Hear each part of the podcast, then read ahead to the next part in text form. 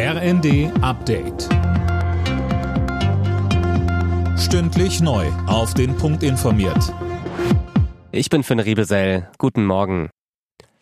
Erleichterung bei Reisenden und Pendlern. Seit der Nacht ist der Lokführerstreik im Personenverkehr der Deutschen Bahn vorbei. Die Züge rollen wieder, vereinzelt kann es aber heute noch zu Einschränkungen kommen, vor allem im Regional- und S-Bahn-Verkehr. Die Bahn und die Gewerkschaft GDL wollen jetzt im Tarifstreit wieder miteinander verhandeln. Bis März gilt eine Friedenspflicht. DB-Sprecher Achim Staus.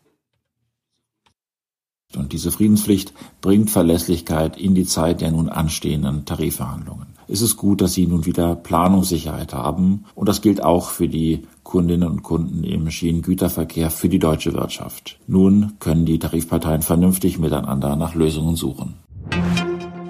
In vielen deutschen Städten haben auch an diesem Wochenende wieder Zehntausende Menschen gegen Rechtsextremismus demonstriert. Etwa in Hamburg sprachen die Organisatoren am Abend von rund 100.000 Menschen.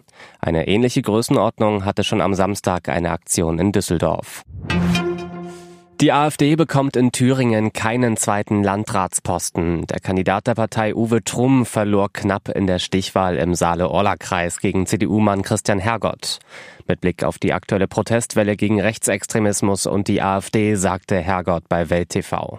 Ich kann das nicht genau bewerten, ob die Demos äh, mir geholfen haben oder ob sie überhaupt einen Effekt hatten. Ich glaube, ähm, durch die Berichterstattung über die Demonstrationen, aber auch über den Anlass äh, der Demonstrationen hat es vielleicht bei dem einen oder anderen nochmal den Blick auf das Thema geschärft, was bestimmte Parteien in diesem Land oder bestimmte Personen in diesem Land wollen.